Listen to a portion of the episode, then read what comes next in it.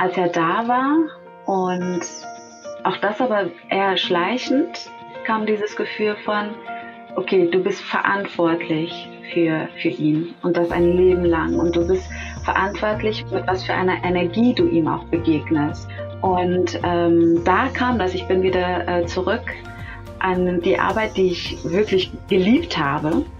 Äh, deswegen hatte ich auch relativ kurz Elternzeit. Ich habe mich total gefreut, wieder zurückzugehen und war dann wieder da und habe gemerkt, irgendwas hat sich verändert. Yay Momente mit, das ist der Podcast, bei dem du alles über das Geheimnis zum Glücklichsein erfährst. Ich spreche mit Menschen, die Leidenschaft für Veränderung mitbringen. Viele davon ziehen gleichzeitig Kinder und ein Startup groß. Wie finden sie dabei ihr Glück und was kannst du davon lernen? Hier geht es um Wendepunkte, Lebensträume und Inspirationen, die mehr Yay-Momente in dein Leben bringen. Ich bin Imme und ich freue mich, dass du zuhörst.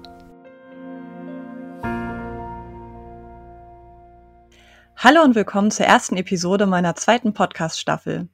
Meine Gesprächspartnerin an diesem Morgen stammt gebürtig aus Kassel, lebt jetzt mit ihrer Familie in Frankfurt und davor hat sie Wirtschafts- und Organisationspsychologie in Seoul, Birmingham und Heidelberg studiert. Nach einigen Jahren Arbeitserfahrung als People- und Culture-Trainerin in verschiedenen Firmen hat sie beschlossen, sich selbstständig zu machen. Ihr Name ist Ruta Mekon und Ruta berät Führungskräfte darin, Teams menschlicher zu führen.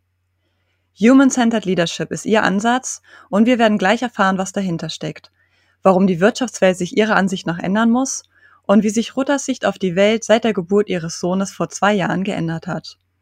Willkommen zum Glückspodcast von Yay, liebe Rutter. Vielen Dank, liebe Imme, und auch vielen Dank für die äh, Einladung vor allem. Ich freue mich auf unser Gespräch. Liebe Rutter, wir sind gerade mitten im zweiten Lockdown. Die Vorweihnachtszeit hat begonnen. Es ist noch recht früh am Morgen. Du bist gerade im Büro angekommen. Wie geht es dir an diesem Morgen? Mir geht es heute sehr gut. Ähm, so der Dezember hat ja gleich mit Schnee angefangen. Das fand ja. ich total schön, dann auch mit meinem Sohn zu teilen, der das erste Mal ja bewusst Schnee gesehen hat. Das heißt, wir wohnen äh, vierte Etage und können so auf die Dächer Frankfurts schauen. Ah. Und das ist natürlich total äh, schön gewesen. Und heute Morgen hatte ich auch schon direkt meine Morgenroutine, so wie ich sie mir wünsche. Mhm. Und daher bin ich äh, heute schon mal sehr gut in den Tag gestartet. Und das ist schön. Auf unser Gespräch und auf den restlichen Tag dann. Ich freue mich auch sehr. Erzähl mal, du, ich habe ja gerade schon in der Einleitung gesagt, dass du in verschiedenen Ländern studiert hast, mhm. ähm, in England, in Deutschland, in Südkorea. Mhm. Warum hast du dir genau diese Station ausgesucht und wo hat es mhm. dir eigentlich am besten gefallen? Mhm. Ähm, also ich habe ganz bewusst Wirtschaftspsychologie studiert. Das liegt daran, dass ich vorher äh, Psychologie angefangen hatte zu studieren. Das hatte mir nicht so gefallen, weil es zu naturwissenschaftlich war. Und es hat dann eine Weile gedauert, bis ich wusste, was das Richtige für mich ist. Und äh, das gab es damals, als ich angefangen hatte, noch nicht an so vielen äh, Unis oder Hochschulen. Und ähm, ich habe da schon in Frankfurt gelebt gehabt und ich wollte jetzt nicht so weit von Frankfurt entfernt sein. Und Heidelberg hatte ich besucht und mich auf Anhieb in diese Stadt verliebt, in die mhm. Hochschule verliebt. Und äh, deswegen war es ähm, Heidelberg. Das war sowieso ein, ein extremer ähm, Tipping Point in meinem Leben. Okay. Weil ähm, das war ja eine private Hochschule und ähm, das ist jetzt nicht unbedingt etwas, was zu meiner Biografie passt, auf eine private Hochschule zu studieren. Mhm. Und ähm, habe aber dafür zweieinhalb Jahre gekellnert, um mir ähm, dieses Ziel, um meinen Traum verwirklichen zu können. Und ähm, darauf bin ich total stolz und das trägt mich heute noch. Und Toll, ja. Dass ich äh, das dann, ich habe also jeden einzelnen Tag, den ich dort studiert habe, extrem genossen und es fühlte sich für mich einfach an wie ein Geschenk, das ich mir selbst gemacht habe.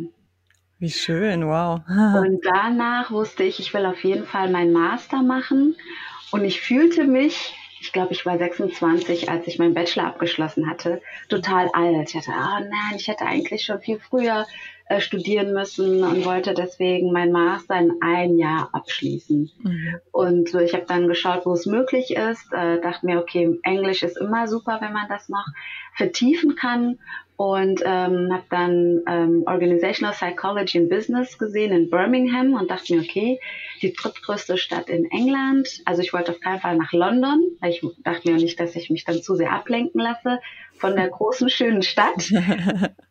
Bin in eine etwas nicht so schöne Stadt gegangen, äh, mhm. um wirklich mich auf mein Studium nur konzentrieren zu können. Und das war was ganz Besonderes, weil ich dort so viele so viel Internationalität erleben durfte. Ah, mhm. das war ein Riesengeschenk. Also vor allem wird man dort in Gruppen von der Uni zusammengestellt. Und wir waren eine Fünfergruppe und mussten dann unterschiedliche äh, Gruppenarbeiten dann auch innerhalb des Jahres immer mal wieder zusammen machen.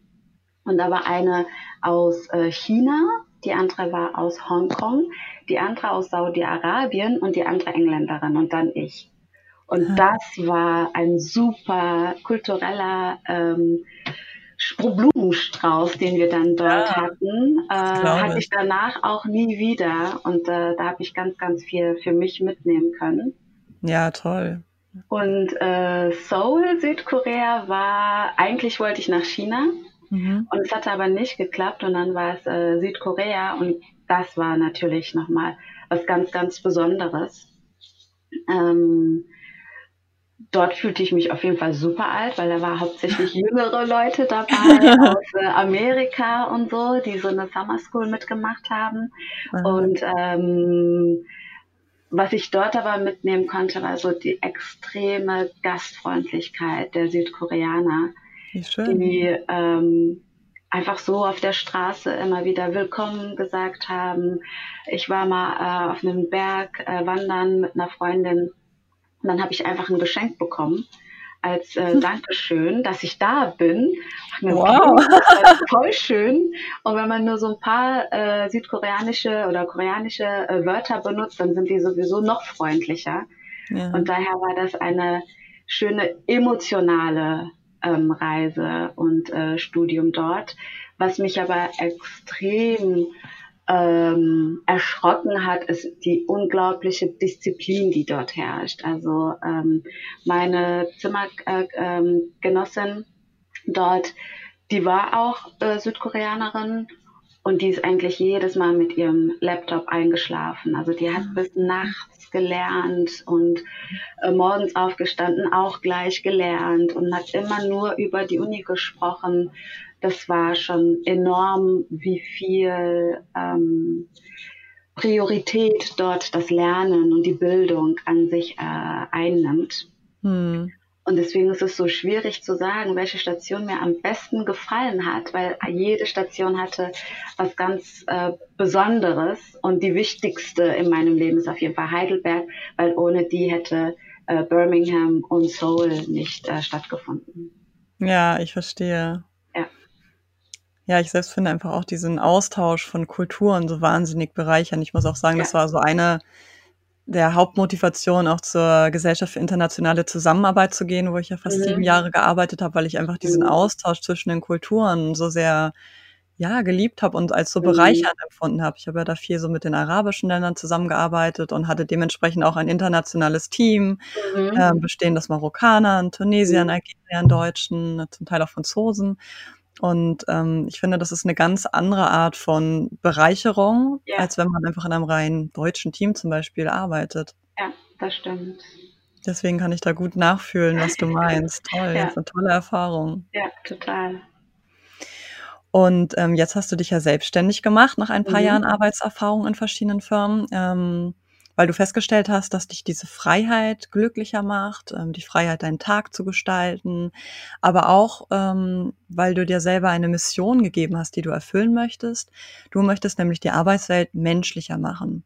Du bietest dazu ja Coachings an und Führungskräfteberatung und vielleicht kannst du jetzt mal ein bisschen darüber erzählen, wie du zu diesem Ansatz des Human-Centered Managements gekommen bist ähm, ob es da zum Beispiel so einen negativen Moment gegeben hat, wo du gesagt hast, also so kann es nicht weitergehen, ich mache es jetzt anders. Mhm. Oder ob es vielleicht auch ein positives Erlebnis gegeben hast, wo du gesagt hast, ja, genau so möchte ich es auch machen und deswegen trage ich diese Botschaft jetzt ähm, als Selbstständige in die Welt. Ja.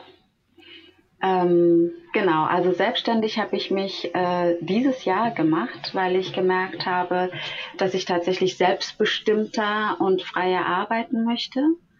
Und aber auch, weil äh, das Thema eine menschlichere Arbeitswelt zu erschaffen, finde ich schwierig, das in einem Unternehmen außerhalb des Unternehmens auch weiterzugeben. Das heißt, wenn man festangestellt ist, dann macht man das dann nur für den Bereich, wo man festangestellt ist.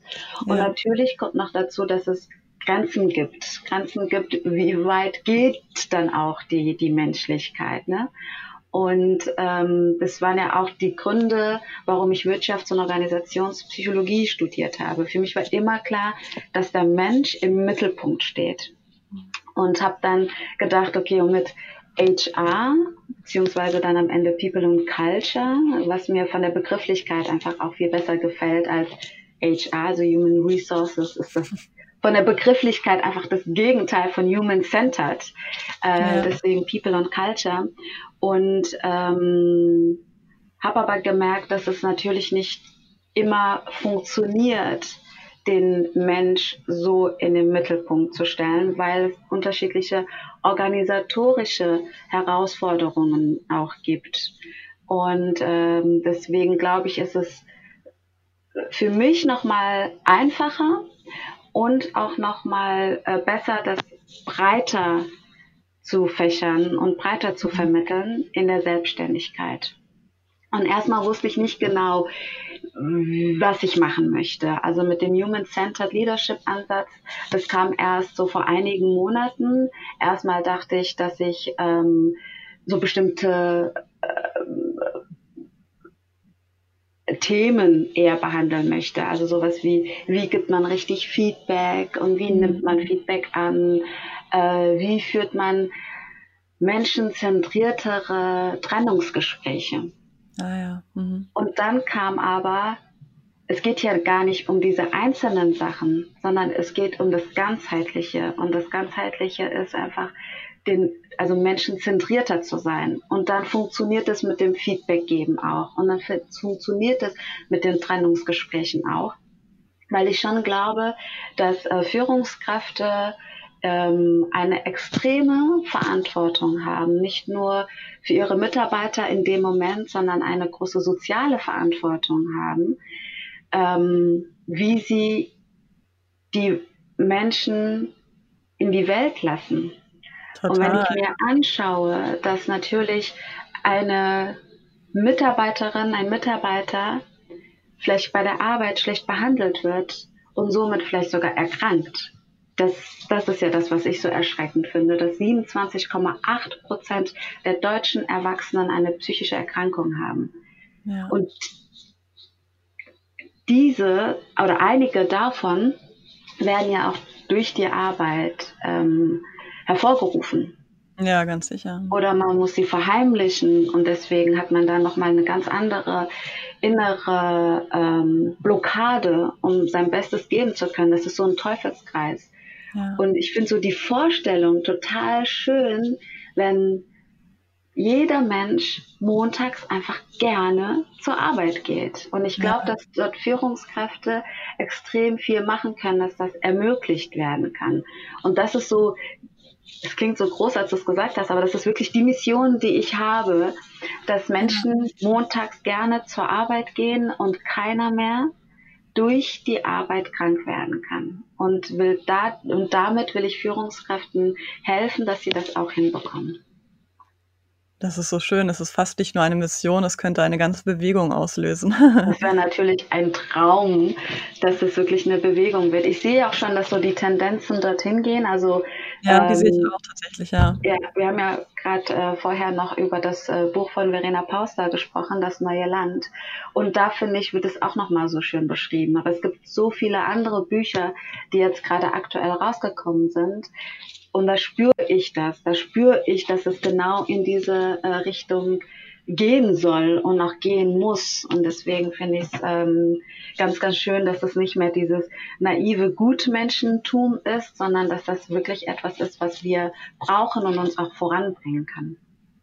Ja, total, das sehe ich auch so. Also ich sehe da auch im Moment eine positive Energie, wo ich sage, ja, jetzt ist eigentlich der Moment, wo man was gestalten kann und auch genau. muss. Ja. Und seit einigen Jahren ist ja schon so das Schlagwort New Work ähm, ja. groß im Raum und dahinter genau. verbirgt sich ja ein, ein ganz inspirierendes Konzept, wo ich denke, ja, das ist es, was wir brauchen. Ich habe eine ganze Zeit im Freundeskreis oder Bekanntenkreis auch so gemerkt, dass eigentlich fast jeder sagt, morgen muss ich zur Arbeit gehen. Mhm. Und ich habe mhm. für mich festgestellt, ähm, also mhm. jeder findet diesen Weg anders. Für mich ist es jetzt über die Gründung erfolgt, ähm, mhm.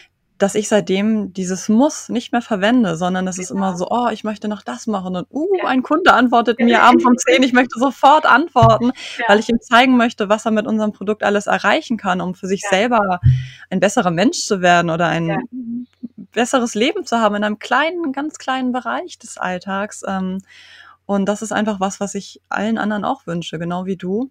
Genau. Und ich glaube, für jeden führt der Weg äh, auf anderem Wege dahin, ja? ja? Man muss nicht selbstständig sein. Für mich war es die Gründung. Ähm, für andere kann das auch innerhalb eines Unternehmens passieren, aber ja. ich denke auch, da muss ganz viel passieren, weil heutzutage ganz viele Führungskräfte noch durch Seniorität mhm. Führungskraft werden und gar nicht unbedingt durch die persönliche Eignung. Genau, oder durch Fachexpertise zur Führungskraft. Ja, werden. tatsächlich auch, ja. ja. Und ich fand es immer sehr interessant, weil ich dann auch gesehen habe, wir als GEZ damals, ja, oder also ich in meinem Projekt, wir haben Kommunen darin beraten, ähm, bürgernäher zu arbeiten. Mhm. Ähm, und aber tatsächlich ist da in Deutschland auch noch ganz schön viel Nachholbedarf, ja. Mhm. Also näher mit den Bürgern zu arbeiten, aber eben auch in Teams näher an den Mitarbeitern und so weiter. Das ja. ist ja eigentlich immer das gleiche Thema, ja. was sich je nach ähm, Lebensbereich anders widerspiegelt. Ja, genau. Ja, ja, Spannendes Thema, deswegen. Ich finde es großartig, Danke. was du machst. Danke. Hast du da denn so eine Methodik, ähm, die du anwendest? Wie mhm. gehst du so vor, wenn das zum ersten Gespräch kommt? Mhm. Ähm, das ist sehr individuell, deswegen gibt es keine feste Methodik. Aber es gibt bestimmte Themen, die wichtig sind. Und das ist einmal Compassion. Und das ist etwas, was man, also ich finde das Wort so schwierig ins, ins Deutsche zu übersetzen, weil im Deutschen würde es ja Mitgefühl heißen und Mitgefühl ist für mich eher Empathie. Und Compassion, da geht es ja darum, dass man sich, dass man die Gefühle des anderen nachempfindet. Aber der große Unterschied ist ja, dass man dann auch aktiv etwas tut, um das Leid der anderen zu reduzieren. Und das heißt nicht, dass man deswegen immer die Probleme löst, aber zumindest immer Unterstützung anbietet, um das Problem zu lösen. Und das ist eine ganz andere Form von Leadership, hm. echte Compassion zu haben. Und deswegen ist das so eine wichtige äh, Methode. Ja. Aber auch Vertrauen ohne Vertrauen funktioniert auch Compassion nicht. Also ohne dass man den anderen wirklich vertraut, dass die Person ihr Bestes geben möchte.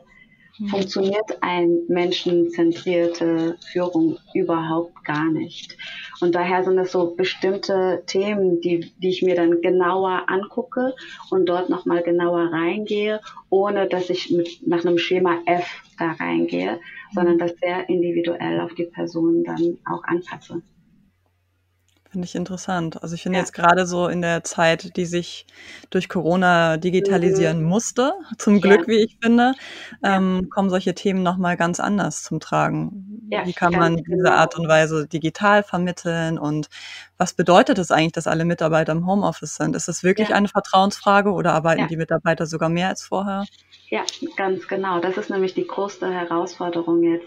Obwohl man eine physische Distanz hat, trotzdem Nähe herzustellen. Und das funktioniert ganz gut, indem man tatsächlich vertraut, genauso wie du es gerade gesagt hattest, und auch ähm, darauf vertraut, dass die Person mit den Möglichkeiten, also gerade wenn man ja eine Familie zu Hause hat, ist es vielleicht auch gar nicht möglich, die ganze Zeit so, wie man es äh, im Office gewohnt ist zu arbeiten, aber das dann abends und morgens oder wie auch immer nachholt. Und wichtiger ist ja auch das Ergebnis dann am Ende als jetzt die tatsächliche Arbeitszeit. Und dazu kommt aber trotzdem auch noch ähm, eine Nähe herzustellen. Das heißt, dass die Meetings auch anders aufgebaut sein müssen, als äh, man es vielleicht vorher gewohnt war, weil das Lächeln oder gemeinsam Kaffee holen oder Tee holen jetzt einfach wegfällt und deswegen der Smalltalk wegfällt, das aber bewusst in äh, digitalen Meetings mit einzubauen. Und dann sieht das nicht mehr, ist es vielleicht kein Smalltalk mehr, sondern eine bewusste Planung. Wie kriegt man denn auch äh, mit, wie es jemandem gerade geht oder was einen gerade äh, beschäftigt? Das nimmt jetzt natürlich nochmal mehr zu.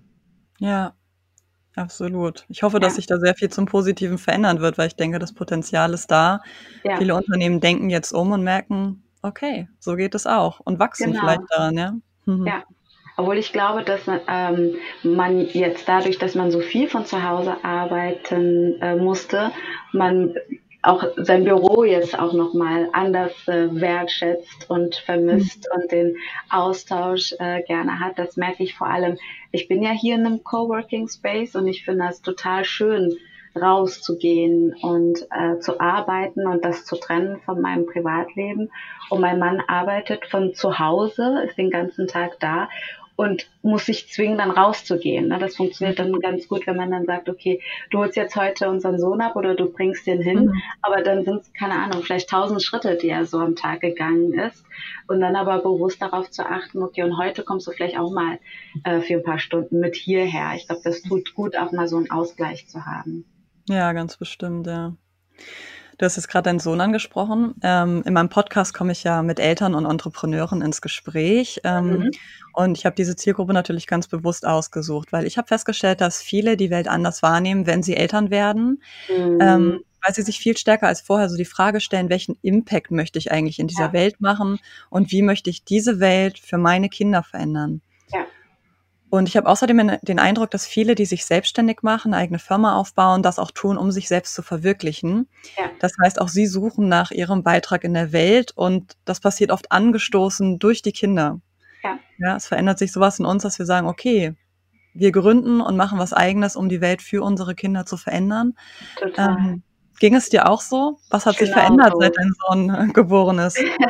ja, also genau so ging es mir. Ähm, ich habe vorher gar nicht an die Selbstständigkeit, also an sowas wie Selbstständigkeit überhaupt gedacht. Meine Freundin hat immer gesagt, sie will unbedingt selbstständig werden. Ich gedacht, oh, nee, das ist nichts für mich und mhm. war ganz, ganz, ganz weit weg.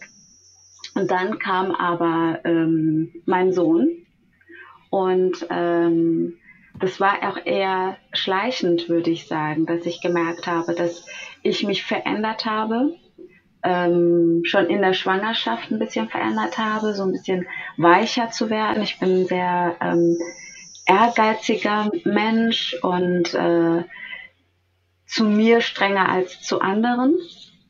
Und es hat sich etwas entspannt. Also dadurch, dass ich durch die Schwangerschaft ja jetzt nicht nur auf mich achten musste, sondern auch auf mein Kind achten musste, musste ich mir so ein paar Pausen mehr gönnen, als ich es eigentlich gemacht hätte. Mhm.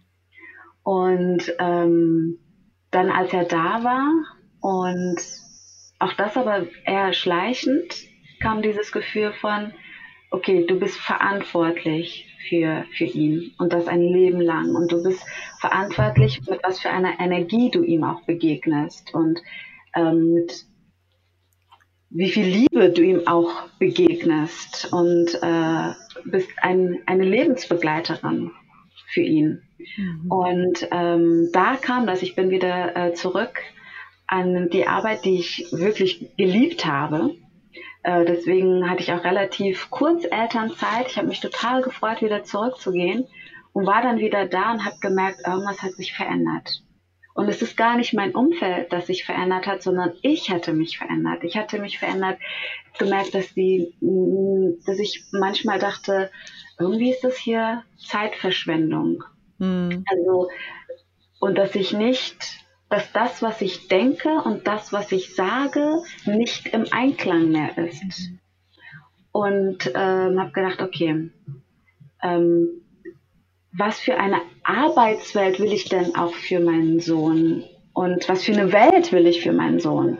Ja. Und da kam das, dass ich gesagt habe, nee, ich möchte auf keinen Fall unglücklich sein. Und das wurde ich so gegen Ende, ähm, dass ich gesagt habe, auf keinen Fall lasse ich mein Unglück an meinem Sohn aus und das mache ich bewusst oder unbewusst auf jeden Fall, dass ich dann ungeduldiger werde oder so und einfach nicht mehr so viel Spaß hatte, mit ihm auch so zu spielen, wie ich es jetzt mache. Also mhm.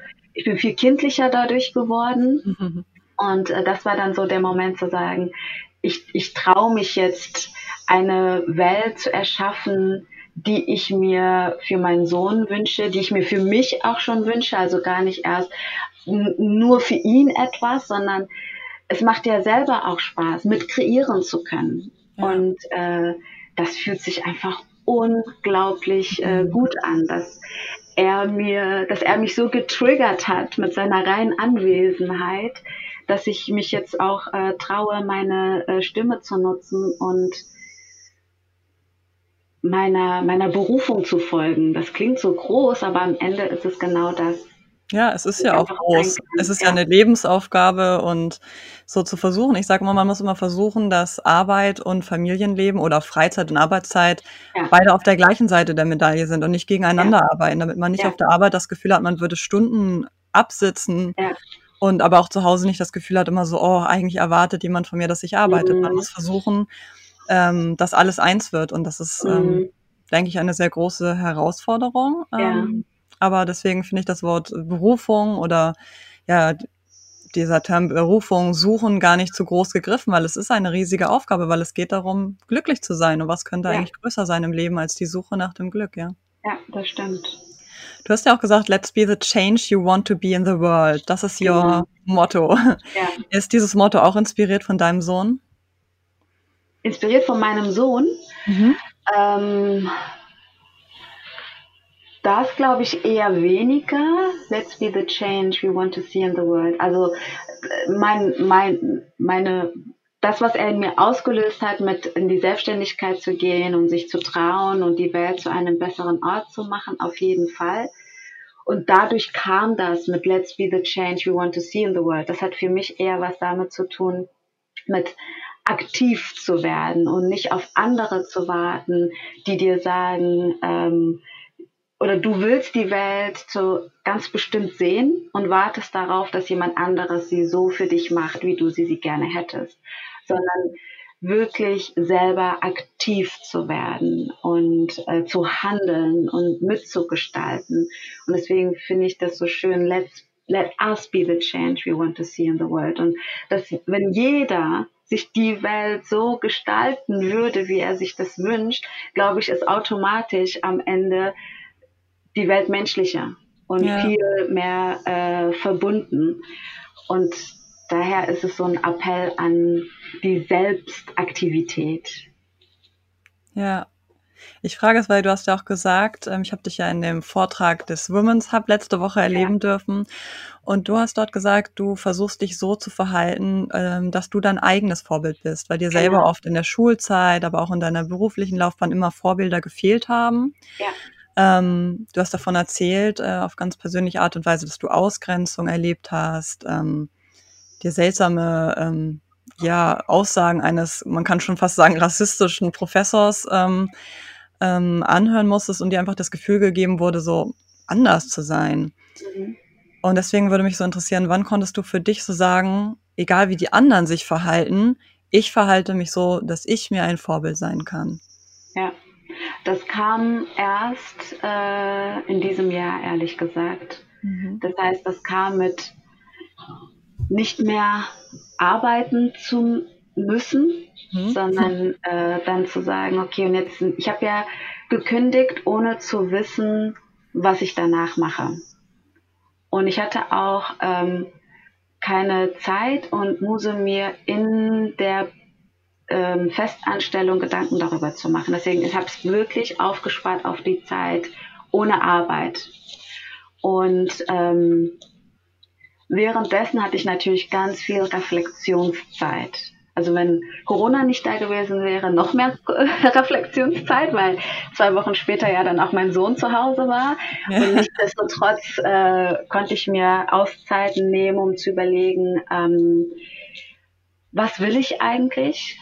Also was wollte ich schon damals, so dass ich jetzt sagen kann, ich habe Wirtschaftspsychologie studiert, weil ich schon immer den Mensch in den Mittelpunkt gestellt habe.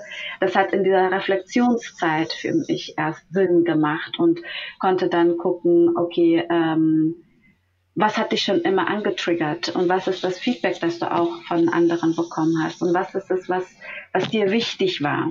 Mhm. Und ähm, mit dem Podcast, den ich ja dann äh, im Mai gelauncht habe, das für mich so ein Riesenschritt war, weil es ja das erste Mal auch ein, also die Stimme nutzen ist außerhalb der, des bekannten Raumes. Das mhm. kann ja jetzt jeder hören, der Spotify hat. Ja. Äh, das ist natürlich nochmal eine ganz andere Sichtbarkeit und auch Verletzlichkeit, die man da, dadurch zulässt. Und habe dann gemerkt, eigentlich ist es gar nicht wichtig, wie viele Leute meinen Podcast hören, sondern wichtiger ist für mich dieser, dieser Prozess. Dass du es machst. Ja. Dass ich das mache, ja. dass ich da dranbleibe, dass ich auch wenn ich nur eine einzige Person erreiche, die, die mich versteht und sagt, äh, und mich fühlt, also wirklich, und ja. sagt, ich weiß, was du meinst und dadurch ihr Verhalten anpasst und ändert und auch wenn es nur ist, auf einmal äh, die Busfahrerin oder den Busfahrer zu begrüßen, ja. dann ist es schon genug für mich und habe dann äh, irgendwann gemerkt, es ist mir jetzt echt alles egal. Das mhm. Leben ist viel zu kurz, um nicht das Schönste äh, draus zu machen. Und seit, so ich würde sagen, Sommer vielleicht, ja, seit Sommer 2020, so mitten in der Corona-Zeit, mhm. war für mich so ein Aha-Moment zu sagen, I don't care ich mache jetzt nur noch das, was mich äh, glücklich macht und löse mich von außen, von dem, was im Außen ist und ähm, mach das jetzt einfach. Und das fühlt ja, sich gut an, so befreit zu sein. Ja. Und natürlich gibt es noch so kurze Momente, wo ich denke, oh, wie viele haben das jetzt geliked, wie viele haben da jetzt reingehört mhm. und so. Mhm. Aber am Ende ist es nicht mehr wichtig. Ja, vor allen Dingen, weil du dir durch den Podcast ja auch eigene Inspirationen schaffst, ja. Du ja. hast das Potenzial, den Weg, den Weg von anderen zu stärken, aber vor allen Dingen ja, kannst du genau. auch deinen eigenen Weg weiter stärken. Ja, genau. Das finde ich das Schöne daran, dass es ja immer so eine Gegenseitigkeit ist. Hast du eigentlich I Am Becoming von Michelle Obama gelesen? Äh, das ist eine ganz wichtige, äh, witzige Geschichte, weil ich habe das Buch zweimal geschenkt bekommen Aha. und habe dann gesagt, okay, ähm, hier, meine Schwiegermutter wollte es haben, hat gesagt, kein Problem, ich habe ja noch ein zweites und dann hat das zweite meine Schwester mitgenommen, weil sie dachte, ich habe ja zwei und somit habe ich keins. Also wenn jetzt äh, gerade meine Schwester oder meine Schwiegermutter zuhören, ich hätte gerne mein Buch wieder, damit ich es endlich lesen kann. Ich habe mir aber die äh, Doku auf äh, Netflix angeguckt. Ah, das Buch ist noch besser. Ich habe es auch. Ja. Äh, ich leiste dir auch gerne, wenn deine Schwiegermutter und deine Schwester zu langsam sind. ähm, es lohnt sich und ich frage es deswegen, weil es in dem Buch ganz viel darum geht, die eigene Stimme zu finden. Mhm. Und ähm, ich habe aus dem Buch wahnsinnig viel Inspiration ähm, gezogen, obwohl mhm. Michelle Obama ja nun ein, ein Stückchen älter ist, im mhm. Süden von Chicago aufgewachsen ist, also eigentlich eine ganz mhm. andere Lebensgeschichte hat, ähm, ja. als ich jetzt in einem ganz anderen Umfeld und auch wirklich in einer anderen Zeit aufgewachsen ist. Damals, das war so mhm. die Zeit der Ghettoisierung und ähm, sie hat da Erfahrungen gemacht, die ich natürlich jetzt nicht habe, ja. Und mhm. ähm, das ist aber überhaupt nicht wichtig. Es ist ein unheimlich stärkendes Buch von einer mhm. Powerfrau, die ihren eigenen Weg ähm, gesucht hat und tatsächlich auch gefunden mhm. hat, wie es mit dieser Message rausgeht in die Welt, use your mhm. voice. Und ähm, es lohnt sich auf jeden Fall, das zu, zu lesen, kann ich dir sehr ans Herz legen. Ja, danke schön. Habe ich noch mal was zwischen den Jahren zu lesen? Ja, auf jeden Fall. Ja. Ähm, in dem Vortrag vom Women's Hub, den ich eben schon angesprochen habe, hast du auch noch was sehr Interessantes gesagt, worauf ich, worauf ich gerne noch eingehen möchte. Und zwar hast du gesagt, ähm, dass wir den Weg natürlich jetzt für unsere Kinder etwas besser pflastern müssen. Mhm. Viele sprechen mal von Freikämpfen. Ich finde, das klingt immer so ein bisschen zu kriegerisch, deswegen spreche ich jetzt mal davon, den Weg äh, neu zu pflastern. Ja. Ähm, und du hast gesagt, du denkst, dass es für ein, ein, einen Jungen, einen schwarzen Jungen, noch schwieriger ist als für eine Tochter. Mhm. Und ich mhm. fand das interessant, weil man jetzt so ähm, als Weiße, Weiße in Deutschland immer so oder denken könnte, sage ich mal, mhm. dass Männer es gerade im beruflichen Leben oft noch einfacher haben. Mhm. Im Moment passiert ja ganz viel durch die Diskussion von Frauenquoten, durch neue mhm. politische Initiativen für Vorständinnen, die jetzt auch Elternzeit nehmen dürfen. Mhm. Und ähm, trotzdem zeigen all diese Initiativen, dass die Männer nach wie vor privilegiert sind. Mhm. Ähm, und deswegen fand ich so interessant, dass du gesagt hast, du glaubst eigentlich, dass dein Sohn es etwas mhm. schwieriger haben könnte, als wenn du jetzt eine Tochter hättest. Warum siehst du das so? Mhm. Ja, also dazu muss man ja sagen, dass die äh, Frauenquote ja auch ein, also ich bin auf jeden Fall für die Frauenquote und äh, habe mich total gefreut, als ich es gelesen habe. Und dann kam aber schon wieder ähm, ein, aber es ist eigentlich ja wieder ein Thema für die weiße Frau. Das heißt, wir sprechen jetzt über ähm, Vorständinnen, die weiß sein werden. Und so wie es bei den äh, Männern ist, ja, es sind alles weiße Männer, hauptsächlich mit dem Namen äh, Thomas, die so um die 50 sind. Also man kann eigentlich, die können sich gegenseitig in den Spiegel angucken, so ähnlich sind sie sich in ihrer Biografie und manchmal sogar optisch. Und äh, bei den Frauen, die wenigen, die dann da sind, ist es ähnlich. Daher freue ich mich total, dass wir als äh, Frauen diesen Weg gegangen sind und auch äh, diesen Sieg jetzt äh, haben. Und man spricht dabei jetzt nicht über den schwarzen Mann. Der ist nicht die Konkurrenz von Thomas. Das ist, die sind noch mal, das ist nochmal ein ganz anderes Thema, das wir haben werden. Und äh, das auf jeden Fall hoffentlich auf uns zukommen wird. Warum ich glaube, dass es aber für meinen äh, Sohn schwieriger ist, als wenn ich eine ähm, schwarze Tochter hätte, ist ganz klar, in, wenn man sein unconscious bias nutzt, ja, und das ist ja wirklich bei uns allen da. Wenn man über einen schwarzen Jungen nachdenkt, denkt man eher an aggressiv und äh, gewalttätig und was auch immer. Und ein schwarzes Mädchen mit ihren süßen Locken ist eher süß, also keine Gefahr.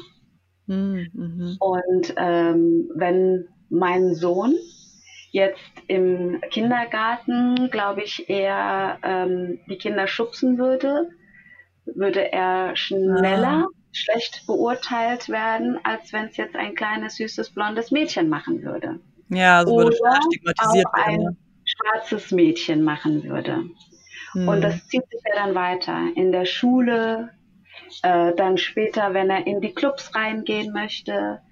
Ähm, das ist für mich auch einfacher als jetzt für meinen Mann hm. äh, früher gewesen, in Clubs reinzugehen.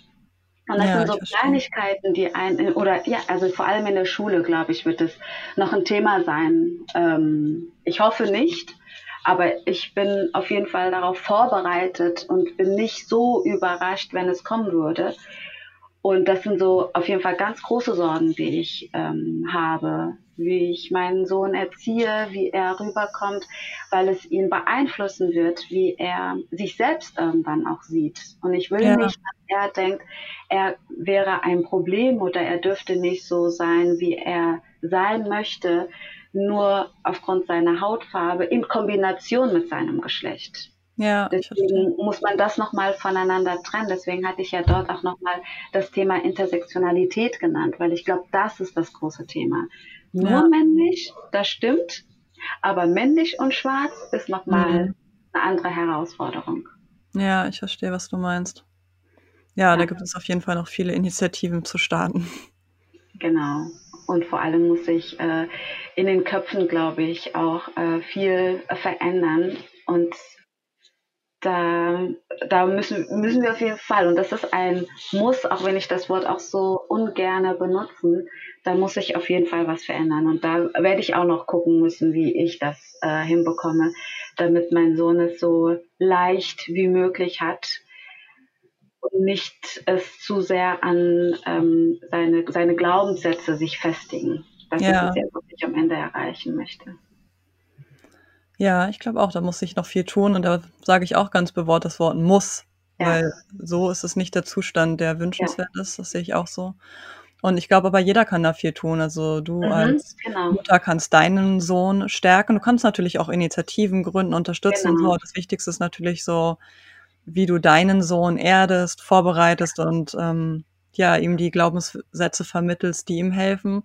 Und gleichzeitig können aber auch alle in deinem Umfeld, wie zum Beispiel auch ich, ähm, Mhm. meinen eigenen Kindern Mhm. mitgeben, was wir uns wünschen, wie ein solcher Umgang erfolgt, was Genau. eigentlich Diversität bedeutet, ähm, wie bereichernd sie ist und Mhm. dass so etwas wie Hautfarbe auch einfach keine Rolle spielt. Ja. Mhm. Ja. Ja. Lass uns zum Abschluss noch etwas ganz Schönes ähm, besprechen, wo wir gerade in diesem Bereich der Bikulturalität äh, unterwegs sind. Mhm. Du hast ja das Glück, dass sich zwei Kulturen bereichern. Mhm. Und ähm, bei euch zu Hause, beziehungsweise mit den Großeltern, hast du erzählt, pflegt ihr die Tradition einer Kaffeezeremonie namens Bun, die Ja. in Eritrea und Äthiopien verbreitet ist. Genau. Und du hast erzählt, dass dein Sohn diese Zeremonie schon so verinnerlicht hat, dass er immer von der Kuchenoma spricht und von der Genau. Kaffeeoma, weil Kaffee und Genau. Kuchen das beides äh, ist, was Ja. diese Zeremonie ausmacht. Das ist so, Mhm. so süß. Mhm. Ja. Und genau, ich möchte einfach von dir wissen, sind das für dich so diese Momente, wo du Kraft tankst? Mhm, total. Also äh, die Kaffeezeremonie hat schon meine ganze Kindheit geprägt. Also meine Mutter äh, liebt es, Kaffee zu trinken und vor allem dann auch zeremoniell das äh, zu machen. Und das geht so ungefähr eine Stunde plus minus.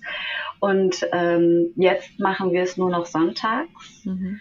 Und auch nicht jeden Sonntag, aber wenn wir es dann sonntags machen, ist es immer total schön. Und das Schöne ist auch, dass sowohl meine drei Schwestern als auch meine Mutter, wir alle haben so ein, das, was man benötigt für die Kaffeezeremonie zu Hause. Also das ist Ah, ein Standardprogramm in unserem Haushalt. Das heißt, egal wo wir uns treffen und meine Mutter ist dabei, dann wird auch gleich Kaffee gemacht. erzähl Und doch mal ganz kurz, wie das wirklich so abläuft, ja, im Vergleich zu so einem deutschen, sag ich mal, so einem Standardhaushalt, der einfach immer nur Kaffee und Kuchen um Kaffeemaschine. 15 Uhr liefert. Das ist ja schon so ein bisschen was anderes, was du meinst. Ja, genau, das ist was ganz anderes. Also ähm, wir haben bestimmte Utensilien, die man äh, benötigt, also so einen kleinen Tisch und auch so einen Gasherd und auch ähm, so, eine, so eine Kanne. Äh, total schön sieht das alles aus. Und äh, wir haben dann den rohen Kaffee, der Mhm. wird dort dann auch äh, frisch gemahlen, beziehungsweise dann noch frisch geröstet erstmal. Und das riecht dann schon mal ganz schön. Das heißt, es ist etwas fürs Auge, es ist etwas für die Nase, man hört es, ähm, man fühlt es, äh, man geht dann auch da nochmal äh, durch und jeder darf kurz an dem frisch gerösteten Kaffee riechen. Das gehört auch mit zur, äh, zur Kultur und zur Zeremonie. Und dann äh, wird der äh, Kaffee gemahlen und dann frisch gekocht und wir trinken das mindestens dreimal. Das kann bis zu fünf, sechs Mal gehen, also so kleine Espresso-Tassen und dann immer und jede weitere Tasse wird immer etwas dünner. Das heißt, die erste Tasse Espresso, also Bun, ist äh, sehr, sehr stark. Und wir machen auch so ein bisschen frisch gemahlenen Ingwer noch mit rein. Äh, und ich trinke selber gar keinen Kaffee. Ah, Aber ich liebe trotzdem diese äh, Zeremonie unglaublich. Und ja. Das darf man eigentlich gar nicht so laut sagen, aber mein Sohn trinkt auch schon total gerne den Kaffee. Mhm.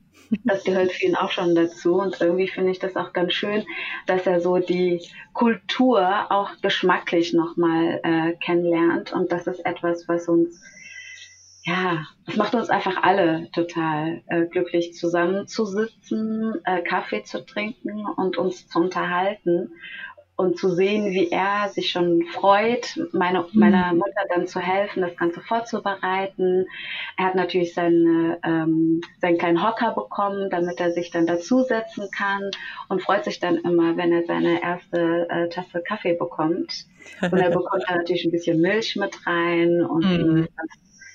so sein Highlight sonntags. Und Total schön. genau, total schön ist, dass er beide Omas hat und die eine ist für Kaffee verantwortlich und die andere ist Konditorin und für Kuchen verantwortlich Mhm. und somit nennt er jetzt die eine äh, Oma Bun und die andere Oma Kuchen Mhm. und das verbindet dann auch noch äh, zufällig beides ganz gut zusammen. Und, Total äh, schön. Und deine Mutter ist wahrscheinlich die Bunn-Oma. Genau, ja. meine Mutter ist die Bunn-Mutter, deswegen ist das äh, für mich schön zu sehen, dass er mit den gleichen Kulturzeremonien groß wird wie ich, weil dieser Duft äh, bringt mich dann automatisch ja wieder zurück in meine äh, Kindheit und das ist total schön, dass ich dann weiß, wie ich das auch wieder bei ihm später auslösen kann. Ja.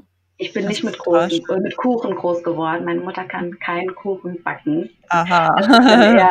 Die Mutter von meinem, von meinem Mann, der sehr, sehr gerne Kuchen isst und äh, mit, ja, mit äh, Kuchenteig und allem groß geworden ist. Ja, ach schön. Ja, dann hat er noch ein bisschen mehr. Das ist dann ja, noch mehr Bereicherung. Das stimmt.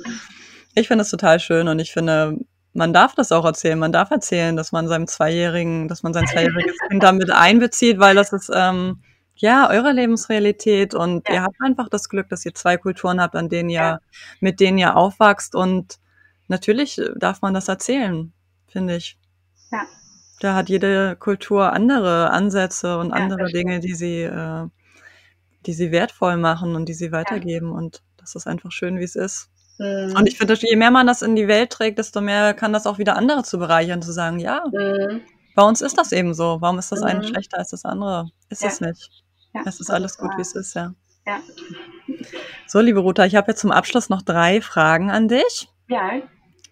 Die du gerne ganz kurz beantworten darfst, aber auch ausführlich, ganz so, wie du es fühlst. Mhm.